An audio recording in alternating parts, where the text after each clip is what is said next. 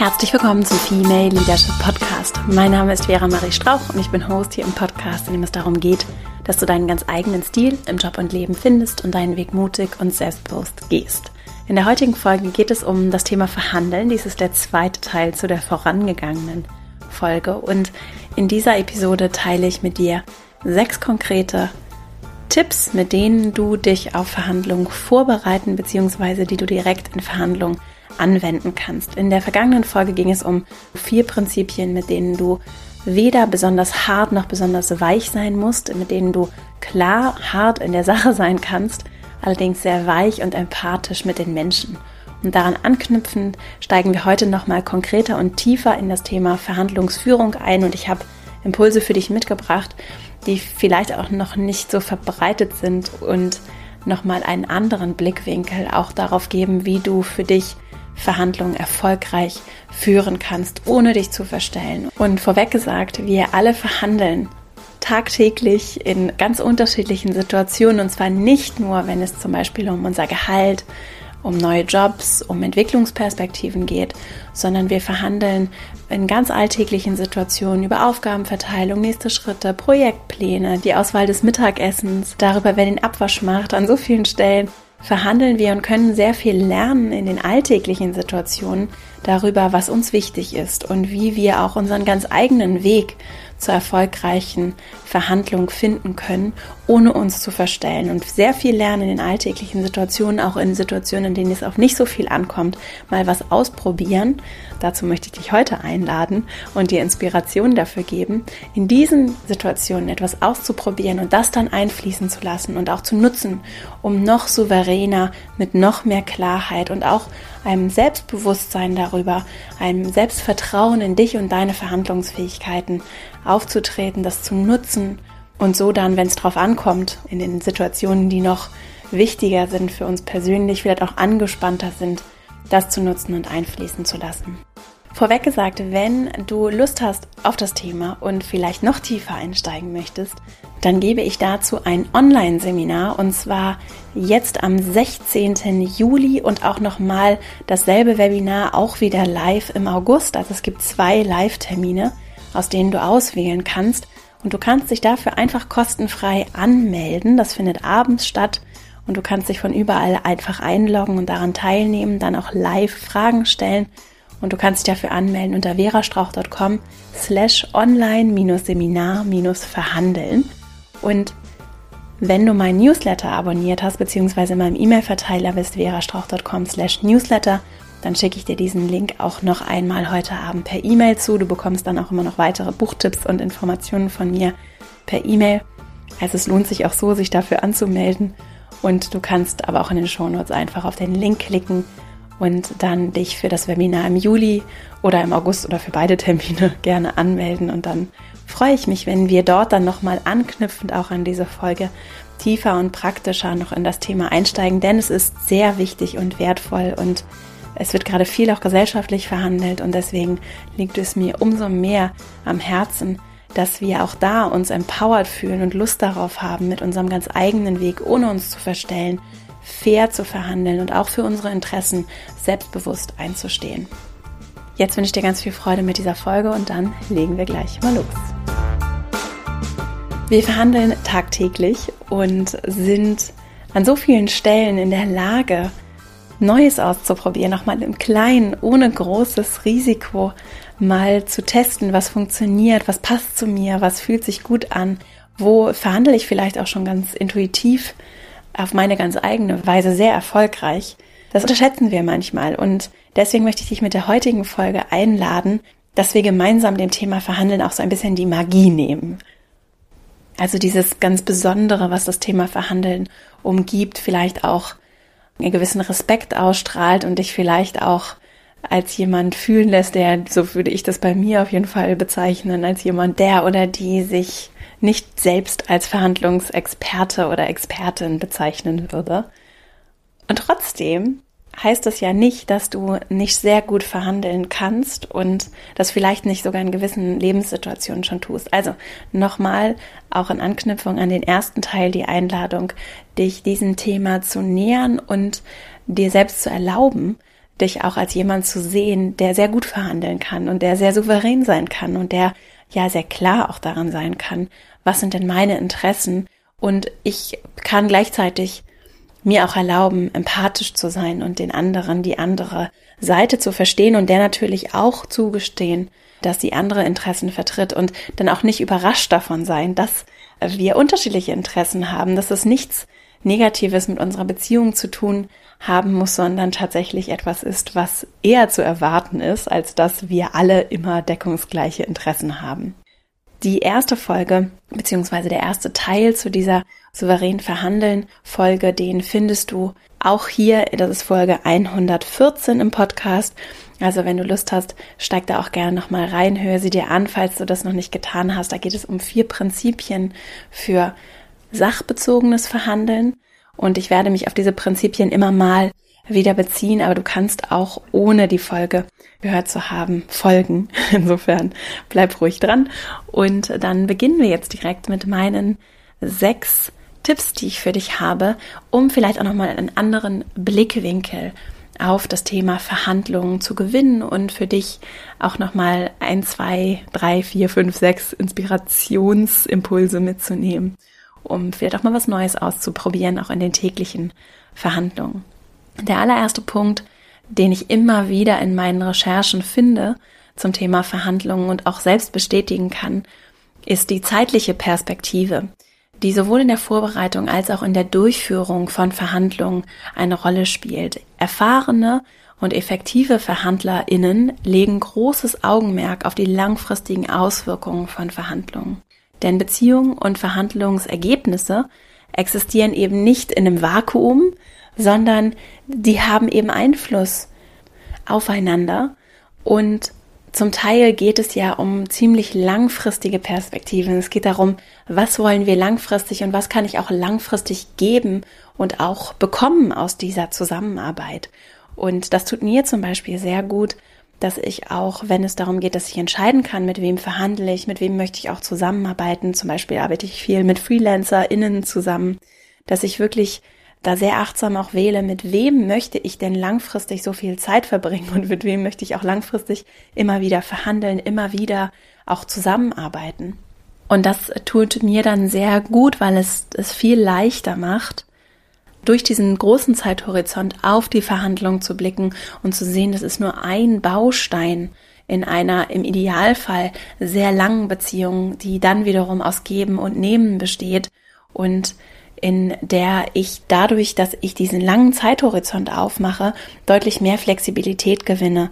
Und diese Flexibilität wiederum ist dann sehr wertvoll, um in eine Verhandlung zu gehen und mich auch zu öffnen für die Interessen aller beteiligten Parteien. Also nicht nur meine eigenen Interessen und Ziele im Blick zu haben, sondern mich wirklich auch dafür zu interessieren, was sind denn die Interessen der anderen Parteien.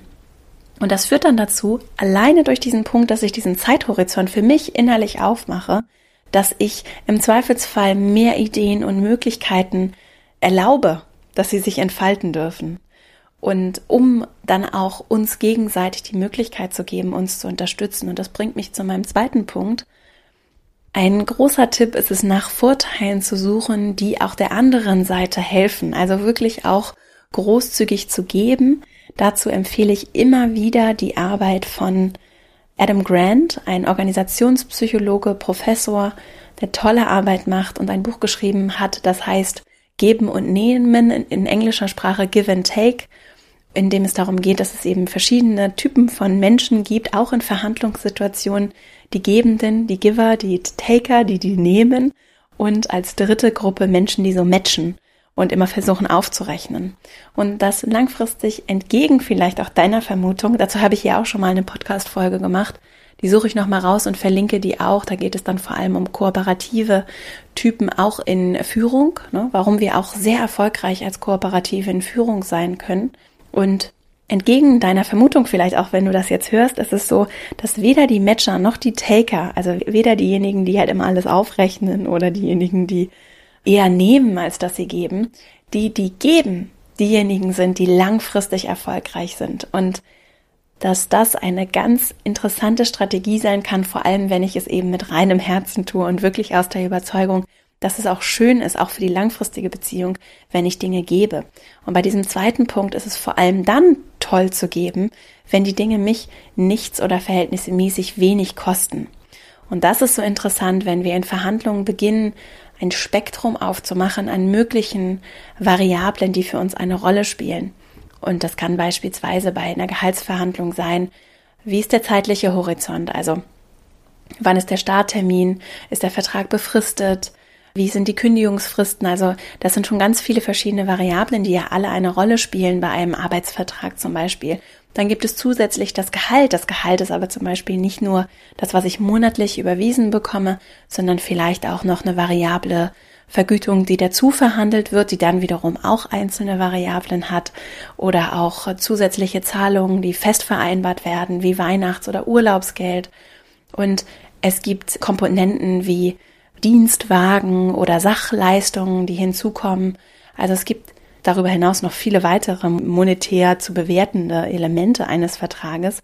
Also du siehst schon nur an diesen wenigen Dingen, die ich jetzt so einfach aufzähle, die mir so spontan in den Sinn kommen, wie viele Variablen eine Rolle spielen können. Und das Interessante, und da verweise ich nochmal auf eins der Prinzipien aus der vorangegangenen Folge, aus dem sogenannten sachbezogenen Harvard-Konzept heißt es, des Verhandelns. Es kann ganz wertvoll sein, mich auf Interessen und nicht auf Positionen zu konzentrieren in einer Verhandlung. Und das immer wieder mantraartig mir, auch wenn ich zum Beispiel am Küchentisch darüber verhandle, wer macht jetzt den Abwasch oder wer bringt den Müll runter. Und eine Position kann sein, ich möchte auf Biegen und Brechen x tausend Euro im Jahr verdienen und ich bin da nicht bereit, irgendwas zu geben, ja dass es aber nicht nur um diese x tausend Euro gibt, sondern dass ich mein Interesse, dass ich eine gewisse monetäre Vergütung bekomme, auch auf anderen Wegen mit anderen Variablen, zum Beispiel mit einer variablen Vergütung oder zum Beispiel mit zusätzlichen Sachbezügen oder zum Beispiel über Weiterbildung oder was auch immer es ist, bekommen könnte. Das versperrt sich mir, wenn ich so unflexibel werde, weil ich eben nicht die zeitliche Perspektive mit einbeziehe, weil ich eben nicht in der Lage bin, mich innerlich zu öffnen für die Interessen der anderen Seite und mir ganz viele mögliche Verhandlungsergebnisse so verwehre, weil ich vielleicht sehr starr auf einer Position beharre. Und deswegen kann gerade das Suchen nach Vorteilen, die der anderen Seite helfen, mit der ich etwas geben kann, ohne dass es mich viel kostet. Für mich ist es vielleicht nicht entscheidend, Wann genau der Vertrag beginnt, ob das jetzt einen halben Monat später oder früher ist, macht für mich vielleicht keinen großen Unterschied. Für mich ist wichtig, dass der Vertrag dann vielleicht gewisse andere monetäre Komponenten behält. Auf der anderen Seite, das ist aber vielleicht sehr, sehr wichtig, wann dieser zeitliche Startpunkt ist. Und das zu erkennen und zu sagen, okay, das tut mir nicht viel weh und ich kann jetzt etwas reingeben, das macht ein Spektrum auf. Und das macht natürlich auch was mit der Beziehung zu der anderen Partei und kann tatsächlich gerade bei den intelligenten, erfahrenen VerhandlerInnen, die vergrößern über diese Strategie, über dieses Mindset tatsächlich ihren eigenen Erfolg, auch die Wahrscheinlichkeit, dass es ein Verhandlungsergebnis gibt und helfen eben auch den anderen in ihrem Fortkommen, was sich wiederum auf die langfristige Beziehung auswirkt. Also Fokus auf Interessen, ich sage das immer wieder, es ist so wertvoll. Fokus auf Interessen, gerade auch wenn das Ego sich, wenn es emotional wird, ja gerne mal einmischt, was auch ganz normal ist. Fokus auf Interessen. Und wie kann ich auch noch, nur mal so als Zusatztipp, wie kann ich Interessen rausmoderieren, was auch sehr interessant ist, finde ich, aus der anderen Seite, aber auch ganz einfache Fragen wie zum Beispiel warum und auch zu fragen, warum nicht, kann dabei helfen, die Interessen wirklich zu verstehen und was auch wertvoll ist, dass ich auf keinen Fall sogenanntes Sequencing einführe. Das habe ich auch gerade gelesen, was sehr sinnvoll sein kann, dass ich eben nicht sage, was durchaus in Verhandlungen auftreten kann, dass ich eben nicht sage, so jetzt verhandeln wir erstmal die monetären Bestandteile und dann kümmern wir uns um den Starttermin. Vielleicht auch um Komplexität zu reduzieren, gerade wenn es komplizierte Vertragswerte sind, dass nicht einzelne Bestandteile ausgeklammert werden, die wiederum aber in der Kombination ganz andere Ergebnisse hätten ergeben können und dann die Wahrscheinlichkeit, dass wir zu einem erfolgreichen Verhandlungsergebnis kommen, deutlich erhöht hätten. Also Variablen, das Spektrum an Möglichkeiten, das ich habe, das erhöht die Chance, dass wir uns auf ein Ergebnis einigen, mit dem wir dann beide zufrieden sind, mit dem dann unsere oder wie viele Parteien auch immer involviert sind, unser aller Interessen Berücksichtigung finden. Und durch dieses Sequencing, die Abfolge von Dingen spielt eine Rolle. Und wenn ich eine künstliche Abfolge einführe, dann kann das hinderlich sein. Mein dritter Tipp, den ich mitgebracht habe, oder mein dritter Impuls, die andere Seite zu spiegeln, kann auch dabei helfen, um Interessen zu erfahren. Also ich kann nicht aus einer berechnenden Perspektive, das gibt's ja manchmal auch, das finde ich auch manchmal schwierig, wenn ich das lese oder auch höre, dass dann empfohlen wird, die andere Person zu spiegeln, damit sie einen sympathisch findet und solche Themen. Da bin ich immer ein bisschen skeptisch, wenn es so einen manipulativen, berechnenden Charakter hat. In diesem Fall geht es allerdings darum, dass ich mich vielleicht auch bewusst in der Verhandlung darauf konzentriere, um mich selbst auch zu steuern, besonderes Augenmerk auf das zu legen, was der anderen Person wichtig ist. Und das kann ich eben sehr gut tun, auch um mich selbst auf die Interessen der anderen Seite einlassen zu können, dass ich vielleicht zum Beispiel als Tipp darauf achte, welche zwei bis drei Worte verwendet diese Person besonders häufig. Was scheint ihr auch in der Sprache besonders wichtig zu sein? Und das könntest du dann zum Beispiel auch in dein Vokabular aufnehmen, sodass die andere Seite sich auch gehört fühlt, also im wahrsten Sinne des Wortes gehört fühlt. Und ich habe das ein bisschen beobachtet für mich und ich merke tatsächlich, dass ich das, auch wenn es jetzt nicht um harte Verhandlungen geht, sondern einfach in ganz alltäglichen Situationen, das tatsächlich als sehr angenehm finde, mit Menschen zu sprechen, die auch in der Lage sind, sich auf meine sprachliche Welt einzulassen. Und wenn ich das versuche für mich auch zu tun, irgendwie schafft es eine andere Nahbarkeit, also jetzt auch mal fernab von Verhandlungen. Deswegen ist es ein ganz schöner Tipp, den ich zum Beispiel für mich jetzt in der nächsten Zeit auch immer noch mehr testen werde, um einfach auch Perspektivwechsel zu ermöglichen und mich auf die Interessen der anderen Seite einlassen zu können und das dann wiederum natürlich aber auch mit meinen zu verbinden und zu gucken, wo können wir so einen Mittelweg finden, der gut passt. Dann mein vierter Tipp, und das ist eine Frage, die mich zum Beispiel auch nach der Folge 36, die verlinke ich auch, da ging es nämlich hier um das Thema Gehaltsverhandlung erreicht hat. Immer wieder höre ich diese Frage, also wer packt das erste Angebot auf den Tisch? Jetzt gerade zum Beispiel bei Gehaltsverhandlungen, ne? Ist es sinnvoll, dass ich als erste Person zum Beispiel das Gehalt auf den Tisch lege? Vorweg gesagt, wenn es um Gehälter geht, da habe ich aber so mein eigenes Bild davon, wohin wir uns auch kollektiv entwickeln können. Es ist nicht Usus. Trotzdem würde ich mir wünschen, dass wir auch nochmal anders auf dieses Thema blicken, gerade aus Organisationsperspektive. Und anstatt zu versuchen, das meiste rauszuschlagen und auch ein bisschen hinter dem Zaun zu halten damit, was denn tatsächlich das Gehalt ist, das wir bereit sind, für diese Position zu zahlen, lieber zu fragen, ne, was wollen Sie denn gerne verdienen? Und dann jemanden im Zweifelsfall vollkommen unterzubezahlen auf einer Position, die eigentlich vorher von jemandem besetzt war, der genau die gleiche Arbeit gemacht hat, der deutlich mehr verdient hat oder die deutlich mehr verdient hat.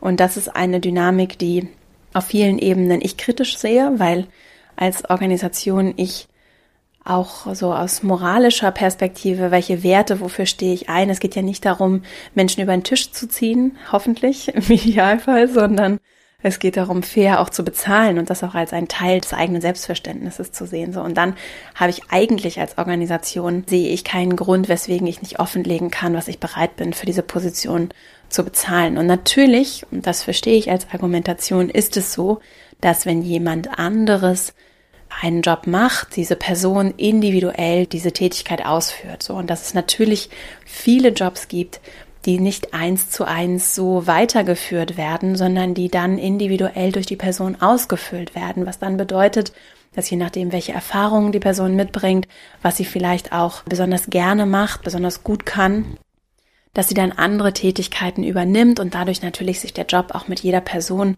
verändert und deswegen nicht so by the book durchgeführt wird.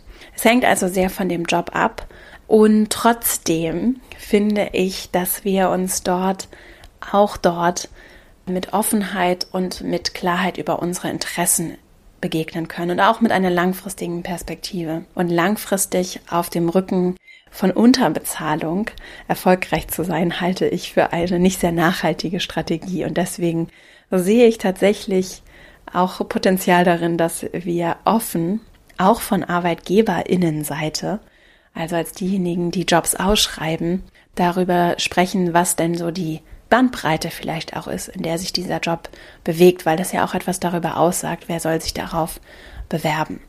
So, in ganz vielen Fällen ist es aber so, es wird nicht offengelegt, was bedeutet dieses Jobprofil, was verdiene ich jetzt hier und dann sitzt du im Gespräch im Zweifelsfall als Arbeitnehmerin, potenzielle Arbeitnehmerin in einem Gespräch und da sitzt die andere Seite und sagt so, was wollen Sie denn gerne verdienen, jetzt sagen Sie doch mal. Und dann habe ich jetzt schon häufiger mich gefragt, so wie kann ich das denn jetzt hinbekommen, dass die andere Seite das Angebot zuerst auf den Tisch legt. Und das ist eine interessante Fragestellung, die du vielleicht auch für dich selbst beantworten kannst, wenn dir das wichtig ist. Grundsätzlich, und das war nochmal ein wichtiger Punkt, für mich auch, um vielleicht auch mich ein bisschen davon zu lösen, dass das jetzt so super wichtig ist, wer zuerst das Angebot auf den Tisch legt.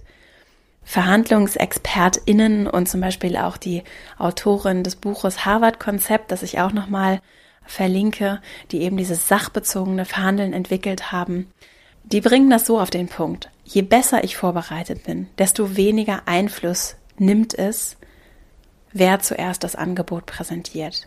Und eine gute Strategie kann gute Vorbereitung nicht ersetzen. Also wenn ich gut vorbereitet bin und ich klar darüber bin, ich habe recherchiert, was wird in dieser Branche verdient, was verdienen Menschen in ähnlichen Positionen, vielleicht kenne ich sogar Leute im Unternehmen und weiß, was ungefähr gezahlt wird.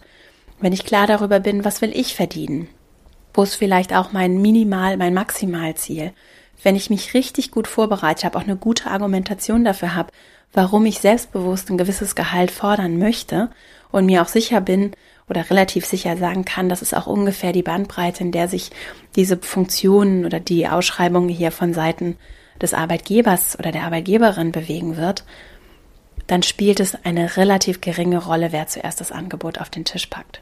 Also eine gute Strategie ersetzt einfach keine gute Vorbereitung. Gute Vorbereitung gepaart mit einer guten Strategie kann dann nochmal wiederum ganz anderes Potenzial entfalten. Nur diese Vorbereitung ist essentiell. Und deswegen würde ich jetzt so aus meiner Perspektive im Moment sagen, versuch dich ein bisschen davon zu lösen, das als so ein kritisches Element zu sehen, wer jetzt das erste Angebot auf den Tisch legt und investiere vielleicht mehr Fragen, mehr Zeit, mehr Qualität in der Vorbereitung darauf, eine gute Substanz zu haben, mit der du dann verhandeln kannst und mit der du argumentieren kannst und mit der du dann deine Interessen darlegen kannst und auch Argumente hast, zum Beispiel wenn es jetzt um dein Gehalt geht. Das gilt natürlich dann auch für andere Verhandlungen jeder Form. Ne? Also es kann sich lohnen, anderen Themen einfach mehr Aufmerksamkeit zu schenken und das etwas in den Hintergrund zu stellen, zumal es eben auch dann vielleicht in der Situation selbst gar nicht so leicht zu steuern ist. Mein fünfter Tipp, ein Spektrum aufzuzeigen, also statt einer jetzt ganz konkret, zum Beispiel wenn es um Gehaltsverhandlungen geht, ich nehme das jetzt mal einfach hier so als Beispiel, dann kann es sich auszahlen, statt zu sagen, ich möchte x tausend Euro verdienen, zu sagen, ich möchte x bis y tausend Euro verdienen und so ein Spektrum aufzumachen und auch zu signalisieren, ich bin bereit zu verhandeln und ich bin bereit, flexibel zu sein und Ihnen entgegenzukommen, genauso wie Sie auch bereit sein sollten können, mir entgegenzukommen. Also es ist ein Signal, das ich sende und es macht natürlich auch nochmal für mich einen Korridor auf und gibt mir im Nachhinein mir auch Flexibilität, vielleicht auch etwas mehr zu fordern als das, von dem ich meine, dass es mein ideales Verhandlungsziel wäre. Also das hat viele Vorteile, wenn du dich jetzt gerade auf solche Verhandlungen vorbereitest, Minimal- und Maximalziel, dass ich für mich selbst auch ein gewisses Spektrum habe. Und dann ist es natürlich besonders kraftvoll, wenn ich auch diese Souveränität habe und im Zweifelsfall sagen kann, zur Not kann ich mich entscheiden, auch wegzugehen, also so to walk away. Also im Zweifelsfall kann ich auch sagen, ich habe die Souveränität und kann mich auch entscheiden nach gewissen Kriterien, wenn gewisse Interessen nicht getroffen werden, wenn ich vielleicht auch, gerade wenn es um neue Jobs geht, wenn ich vielleicht merke, dass die Kultur nicht passt, dass ich hier gar nicht arbeiten möchte, also an so vielen Stellen dann vielleicht auch sage, okay, es geht da nicht um den letzten Euro, sondern es geht mir eigentlich langfristig, wenn ich langfristig auf die Beziehung blicke, um andere Dinge. Und es gibt gewisse Kriterien, die sind mir einfach sehr wichtig und ich konzentriere mich natürlich auf Interessen und nicht Positionen und trotzdem habe ich eine gewisse Macht auch und gewisse Ressourcen, die im Zweifelsfall bedeuten, dass ich auch Nein sagen kann, was natürlich meine Souveränität nochmal anders stärkt und mir ein anderes Selbstverständnis auch in der Verhandlung geben kann, das nicht in Arroganz resultieren muss, sondern das einfach Selbstvertrauen bedeuten kann und auch zeigt, dass ich auch weiß, dass ich Dinge mitbringe. Und das ist natürlich, wenn es darum geht, zum Beispiel einen Arbeitsvertrag zu verhandeln, dass beide Seiten Interessen haben und dass ich auch Dinge mitbringe, die wertvoll sind. Was gerade, wenn es vielleicht auch sehr unterschiedliche Kräfteverhältnisse gibt, zum Beispiel ein besonders großer Kunde und ein besonders kleiner Lieferant oder andersrum, oder ein besonders großer Arbeitgeber und du fühlst dich als Arbeitnehmerin vielleicht verhältnismäßig machtlos, das auch immer wieder mir vor Augen zu führen. Da ist ein Spektrum und an den Seiten dieses Spektrums gibt es dann irgendwann für mich auch die Freiheit, dass ich sagen kann, dann passt es eben in diesem Moment einfach in der Form so nicht. Und dann mein sechster und letzter Tipp, nicht nur für dich, sondern auch für andere zu verhandeln. Das ist gerade für Frauen ein Tipp, und da weisen viele Studien eindeutig darauf hin, dass vor allem Frauen in Verhandlungen davon profitieren, nicht nur für sich selbst, sondern auch für andere zu argumentieren. Sheryl Sandberg schreibt zum Beispiel in ihrem Buch Lean In auch darüber, es wird sowohl von Frauen als auch von Männern negativer wahrgenommen, wenn Frauen scheinbar hart sind. Und durch dieses Verhandeln für andere wird aus Härte Fürsorge da ist es besonders wichtig für mich jetzt zu betonen, dass das natürlich nicht fair ist, dass Frauen und Männer nicht gleich behandelt werden. Ja, und das ist ein Fakt. Und der andere Fakt ist, dass es eher so ist, dass wir Männer wie Frauen dazu tendieren, mit zweierlei Maß zu messen. Und dass es einfach etwas ist für mich auch, wenn ich in eine Verhandlung gehe, mir das bewusst zu machen und damit eben umzugehen. Sheryl Sandberg schreibt darüber sehr ausführlich, auch gerade wenn es ums Thema Gehalt geht. Und auch wenn ich mir das anders wünschen würde und glaube ich für viele uns das anders wünschen würden, ist das nun mal gerade so, dass wir eben in einer Gesellschaft leben, die nicht vollständig gleichberechtigt ist und wir sehen Männer und Frauen zum Teil sehr unterschiedlich und wir messen mit ganz unterschiedlichen Maßstäben. Davon profitieren Männer, davon profitieren manchmal aber auch Frauen in anderer Hinsicht. Also zum Beispiel dürfen wir Frauen viel empathischer sein, viel einfühlsamer sein uns wird erlaubt, andere Gefühle auch öffentlich zu zeigen, als es Männer dürfen. Ne? Für Männer geht das dann andersrum. Also an so vielen Stellen, ich will das jetzt nicht zu sehr aufmachen, das Fass, nur noch einmal darauf hinweisen, wir werden immer noch sehr unterschiedlich sozialisiert, wenn ich mir angucke, wie Mädchen und wie Jungen, alleine wenn es um Konsumwelten geht, und das fängt wirklich im Drogeriemarkt an. Ich sage das immer wieder. So, also wenn ich mir angucke, wie die Produkte für Mädchen und für Jungen, wie unterschiedlich die zum Teil gestaltet sind, da sind dann die zierlichen Feen und irgendwie die starken Piraten und das ist ein Teil der Umwelt, die uns umgibt und die Einfluss darauf nimmt, wie Kinder, aber auch Erwachsene gesehen werden. Und das ist nur ein ganz, ganz kleiner Auszug daraus, wie sehr eben Rollenbilder dann doch immer noch eine Rolle spielen. Und sich dessen überhaupt einfach bewusst zu sein dass es eben kraftvoll sein kann, nicht nur für mich, sondern auch für andere zu verhandeln, wenn ich in Verhandlungen gehe und wenn ich vielleicht merke, da wird anderes Verhalten belohnt, von dem ich dann wiederum in Verhandlungen auch profitiere. Das überhaupt erstmal zu wissen, was ich dann damit mache, ist natürlich was anderes. Das ist nur ein Aspekt, der mir nochmal wichtig war zu betonen, denn wir starten eben nicht von den gleichen Startpunkten. Männer und Frauen werden nicht gleich behandelt. So, das habe ich jetzt nochmal ausreichend betont. Alle, die das interessiert, ich verlinke Lean In von Sheryl Sandberg und ich verlinke auch Unsichtbare Frauen, ein jetzt vor kurzem in deutscher Sprache erschienenes Buch oder Anfang des Jahres, glaube ich schon, in dem es darum geht, wie unterschiedlich eben diese Welt für Männer und Frauen ist und auch alle, die sich nicht in dieser binären Struktur wiederfinden können. Und dafür sind diese beiden Bücher auf jeden Fall interessant, wenn du Lust hast, da nochmal tiefer einzusteigen. Noch dazu gesagt, mir fällt es grundsätzlich tatsächlich leichter, ich weiß jetzt nicht, ob das gut oder schlecht ist, aber mir fällt es leichter, mir auch immer bewusst zu machen, dass die Dinge größer sind als ich und das gerade auch bei Verhandlungen. Also ich verhandle wirklich nicht nur für mich, sondern ich verhandle auch, wenn es zum Beispiel um faire Bezahlung geht, um darum, finanziell Zugang zu finanziellen Ressourcen zu haben, dann verhandle ich auch für andere Menschen, denen ich im Zweifelsfall mit meiner Arbeit oder wenn es um Gehälter geht, denen ich damit auch helfe, weil ich eben daran mitarbeite, dass Frauen zum Beispiel fair bezahlt werden. Das ist etwas, was mich immer sehr motiviert hat, auch dran zu bleiben und konsequent für meine Interessen auch einzustehen und darauf Wert zu legen und da auch klare Grenzen zu haben. Das hat mir sehr geholfen, in Verhandlungen, auch in der Vorbereitung, mir das immer wieder bewusst zu machen und da auch Klarheit für mich zu entwickeln. Also das ist vielleicht nochmal so ein Tipp für die innere Vorbereitung. Vielleicht hilft dir das auch, selbst wenn du es vielleicht nicht als externes Argument mitbringen möchtest. So, und jetzt zum Abschluss, bevor ich jetzt gleich nochmal zusammenfasse, die sechs Impulse, habe ich nochmal so ein paar Tipps mitgebracht, losgelöst, es gibt heute viele Tipps, Tipps mitgebracht, wie du damit umgehen kannst, weil das so eine Frage ist, die mich sehr beschäftigt, hat und auch immer noch beschäftigt. Wie kann ich damit umgehen, wenn Menschen versuchen, die Spielregeln zu ändern und vielleicht auch ein bisschen unfair werden? Und das finde ich ganz interessant, wie ich darauf auch strategisch reagieren kann und habe da mal zwei bis drei Impulse mitgebracht, die vielleicht für dich auch nochmal abschließend interessant sind. Also was ich häufig auch erlebt habe in Verhandlungen oder auch so insgesamt erlebt habe, es gibt Menschen, die sind sehr auf Status orientiert und haben bewusst oder unbewusst so Taktiken, mit denen sie versuchen, der anderen Seite das Gefühl zu geben, sich klein zu fühlen. Ne? Das können so Sachen sein wie ich bin so ein bisschen desinteressiert oder ich spiele vielleicht mit irgendwas so rum und schenke der anderen Person nicht richtig Aufmerksamkeit, sondern tipp irgendwie so mit den Fingern rum oder habe mein Handy so halb in der Hand. Und das sind Signale, die zeigen, du bist uninteressant. Das ist so mittelinteressant für mich. Ne? Und wie kann ich damit umgehen? Was sind Ideen, um damit umzugehen? Grundsätzlich in Ich-Botschaften zu sprechen, ist sowieso sehr wertvoll.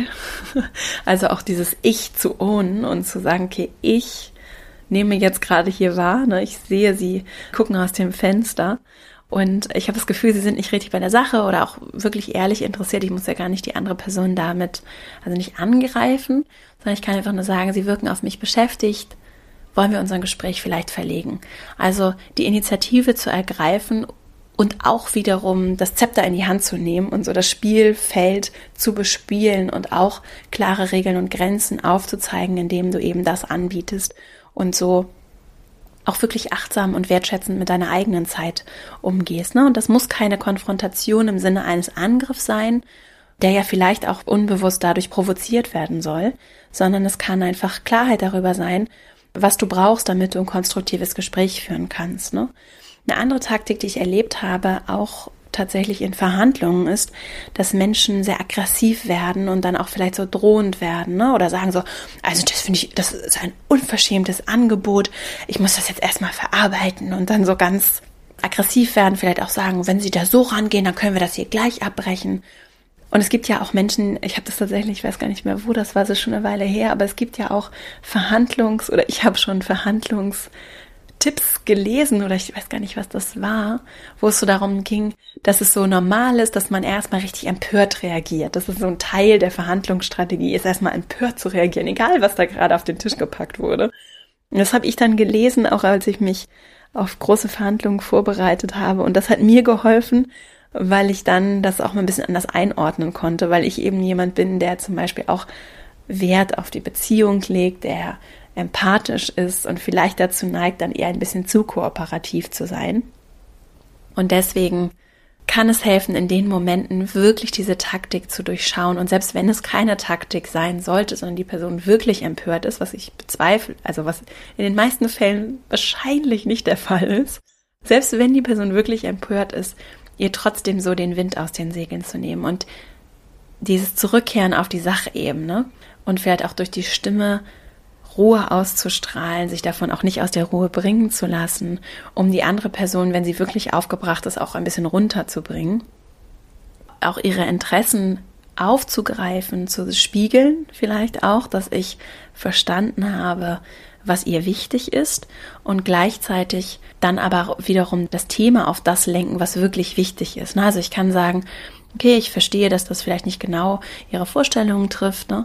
Wir können auch gerne über dieses Thema, du kannst dann ja auch die Worte aufgreifen, die die Person verwendet hat, über das Thema XY, können wir gerne nochmal sprechen.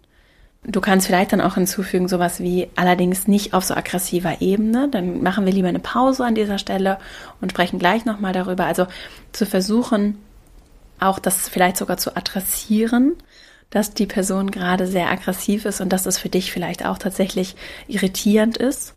Pausen können übrigens auch immer gut helfen, um da so ein bisschen auch deine Position zu zeigen. Also gerade wenn jemand unverschämt wird, auch unverschämte Forderungen stellt, dann um auch dich zu sortieren, aber auch um der Person die Möglichkeit zu geben, nochmal darüber zu reflektieren, wie sie sich gerade verhalten hat, kann übrigens auch eine lange Pause eine wunderbare Strategie sein.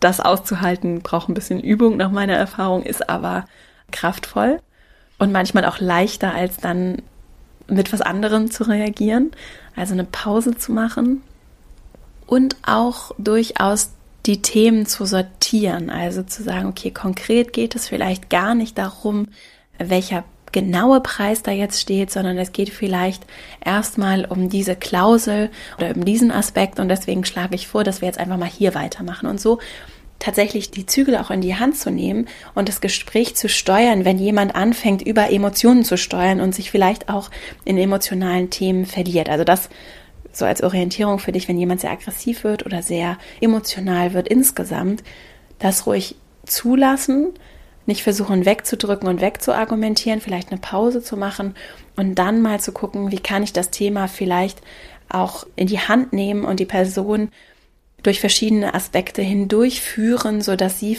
anfängt, sich auch wieder emotional zu fangen und sich auf der inhaltlichen Ebene mit mir auseinanderzusetzen. Und gleichzeitig nehme ich dann denjenigen, die das so ein bisschen spielend als Taktik einsetzen, auch den Wind aus den Segeln. Das kannst du ja mal ausprobieren. Ich bin sowieso ganz interessiert, wie das für dich so funktioniert, ob du vielleicht auch noch andere Tipps hast.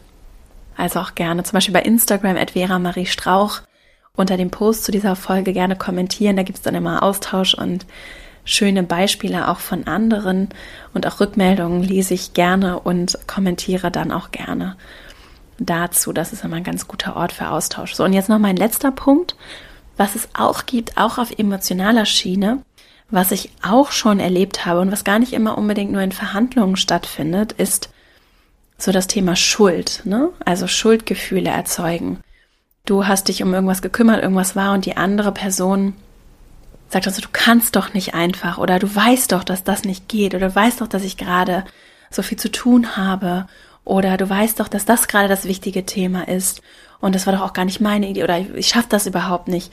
Und mit dieser Schuldschiene umzugehen, auch da kann es helfen, sich nicht auf dieser Ebene zu bewegen. Also auch da ruhig eher lieber eine Pause zu machen, bevor ich anfange, darauf einzugehen, zu sagen, ja, tut mir leid, aber ich würde, ne, so, also diesen Schuldweg einzuschlagen, das nicht zu tun, sondern stattdessen den Sachweg einzuschlagen und zu argumentieren und zu sagen, ich habe das durchaus berücksichtigt und das war mir klar und ich verstehe, dass das ein Thema ist. Und wir haben uns doch aber gemeinsam entschieden, dass wir uns um dieses Thema kümmern. Und deswegen war es ja klar oder wir haben uns doch darauf geeinigt, dass wir beide mit einbezogen sind. Und es geht vielleicht um folgendes Spektrum und ich weiß, dass du viel zu tun hast. Trotzdem geht es um x Tage von x, von y und in dem Spektrum brauche ich dann da deine Unterstützung. Wir können uns aber auch gerne zu einem späteren Zeitpunkt darüber unterhalten oder ich komme einfach nochmal auf dich zu und so das Gespräch zu steuern und ruhig auch anzubieten, vielleicht eine Pause zu machen und das zu einem späteren Zeitpunkt nochmal aufzugreifen, mit weniger Emotionalität an das Thema ranzugehen. Auf jeden Fall diese Schulddiskussion sowieso insgesamt, wenn es um Verhandlungen geht, auch um Problemlösung. Und das ist ja ein Aspekt von Problemlösung habe ich gute Erfahrungen gemacht, auch für mich persönlich in der Verhandlung mit mir selbst, so Schuldthemen nicht viel Raum oder eigentlich gar keinen Raum zu geben, weil es bringt mich nicht weiter, nach Schuldigen zu suchen. Es bringt mich nicht weiter zu gucken, wer hat jetzt Schuld und das auseinander zu dividieren, sondern es geht darum, Lösungen zu entwickeln, zu lernen, vielleicht auch zu sagen, ja, ich habe einen Fehler gemacht oder ja, dort haben wir oder du, dort wurde ein Fehler gemacht und was können wir jetzt daraus lernen und was für eine Lösung finden wir jetzt. Dieses Rumgereite auf Schuld, das ist etwas, was ich in ganz vielen Bereichen beobachte und was uns nicht weiterbringt.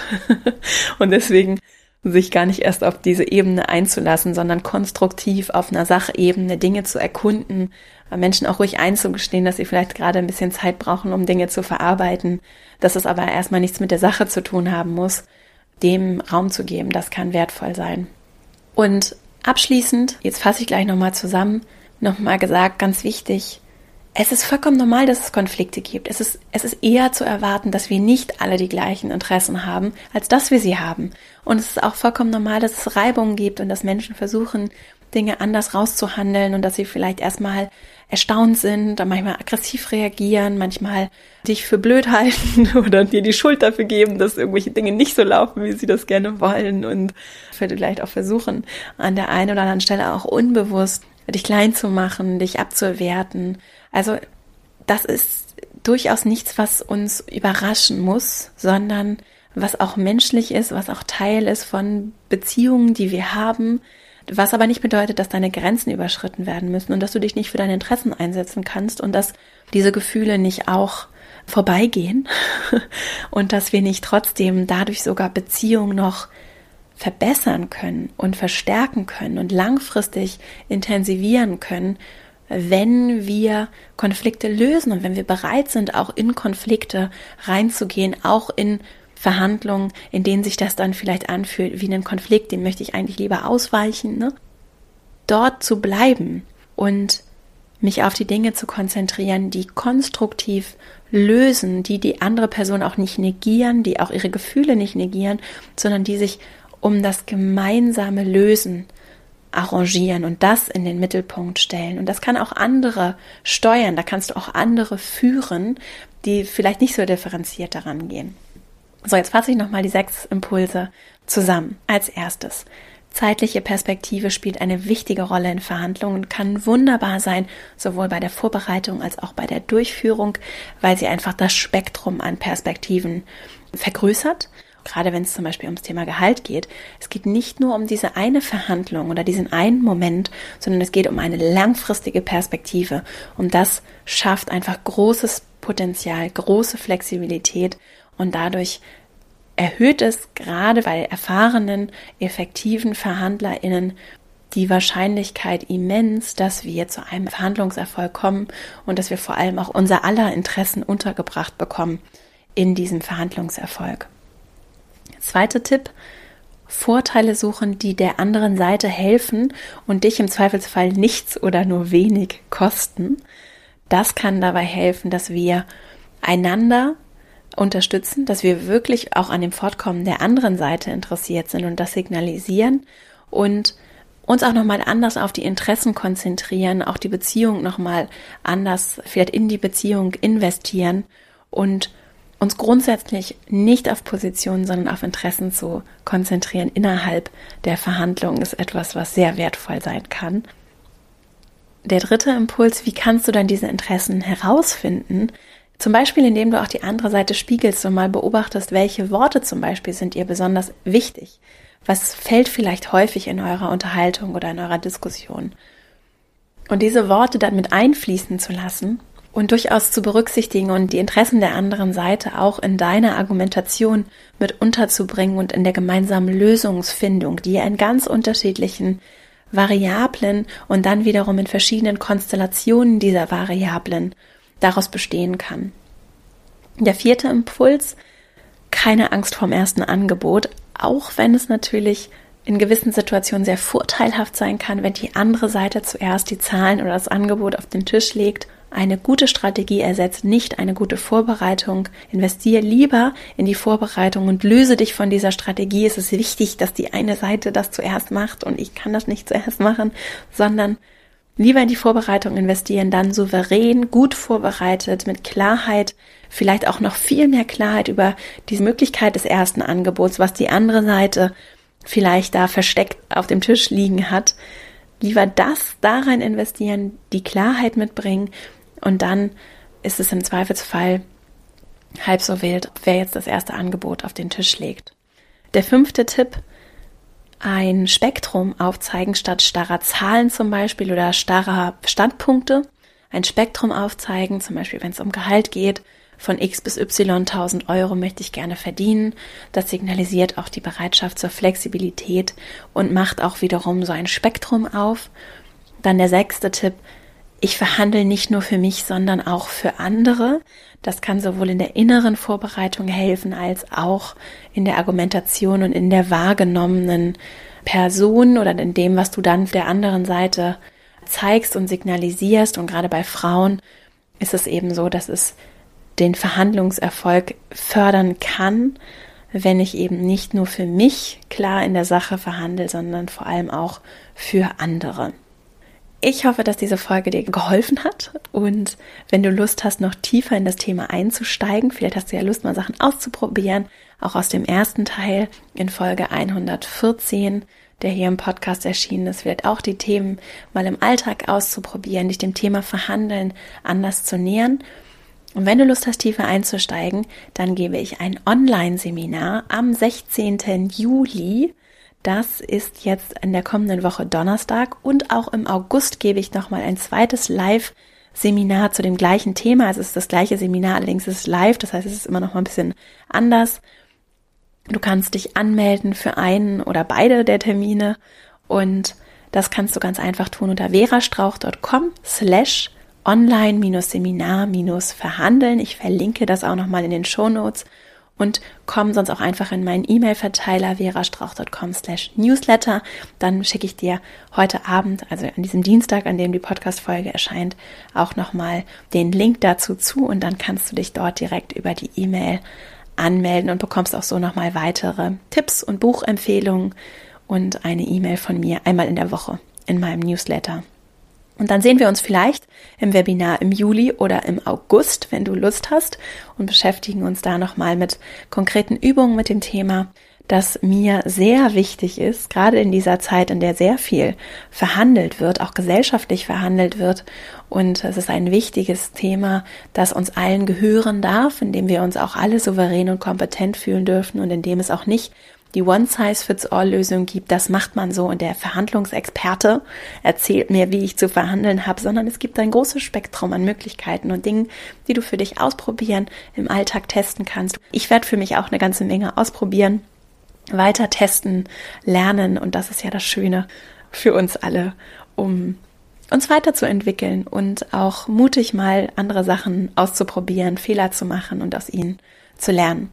Ich verlinke dir alle Bücher, über die ich gesprochen habe, in den Shownotes. Ich glaube, ich ergänze auch noch mal ein, zwei weitere Verhandlungsbücher, wenn du Lust hast, da noch mal tiefer einzusteigen. Folge 60 hier im Podcast Verhandeln im Alltag kann auch eine schöne Ergänzung sein zu den beiden Folgen zum souverän verhandeln, die jetzt gerade erschienen sind und auch sonst Folge 36 Gehaltsverhandlungen, wenn du Lust hast, da noch mal tiefer einzusteigen, ist das ein umfassender Überblick oder Einstieg auf jeden Fall in das Thema Gehaltsverhandlungen.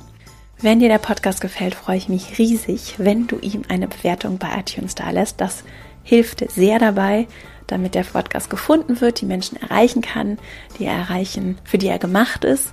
Und ich freue mich natürlich auch riesig, wenn du ihn teilst und weiterempfiehlst, was ganz viele von euch machen. Und das ist eine große Unterstützung meiner Arbeit. Ich danke dir sehr dafür und ja, wünsche dir jetzt ganz viel Freude dabei, das Verhandeln auszuprobieren, für dich ins Handeln zu kommen und freue mich natürlich über Rückmeldungen. Wir können uns zum Beispiel auch bei Instagram verbinden, Vera Marie Strauch und dort kannst du dann beispielsweise unter dem Post zu dieser Folge auch gerne kommentieren und lesen, was die anderen so für Tipps parat haben. Und du findest mich zum Beispiel auch bei LinkedIn unter Vera Strauch. Also, jetzt aber. Jetzt wünsche ich dir eine super schöne Woche. Ich freue mich schon sehr, dass wir uns hier nächste Woche wieder hören. Bis dahin, alles Liebe, deine Vera.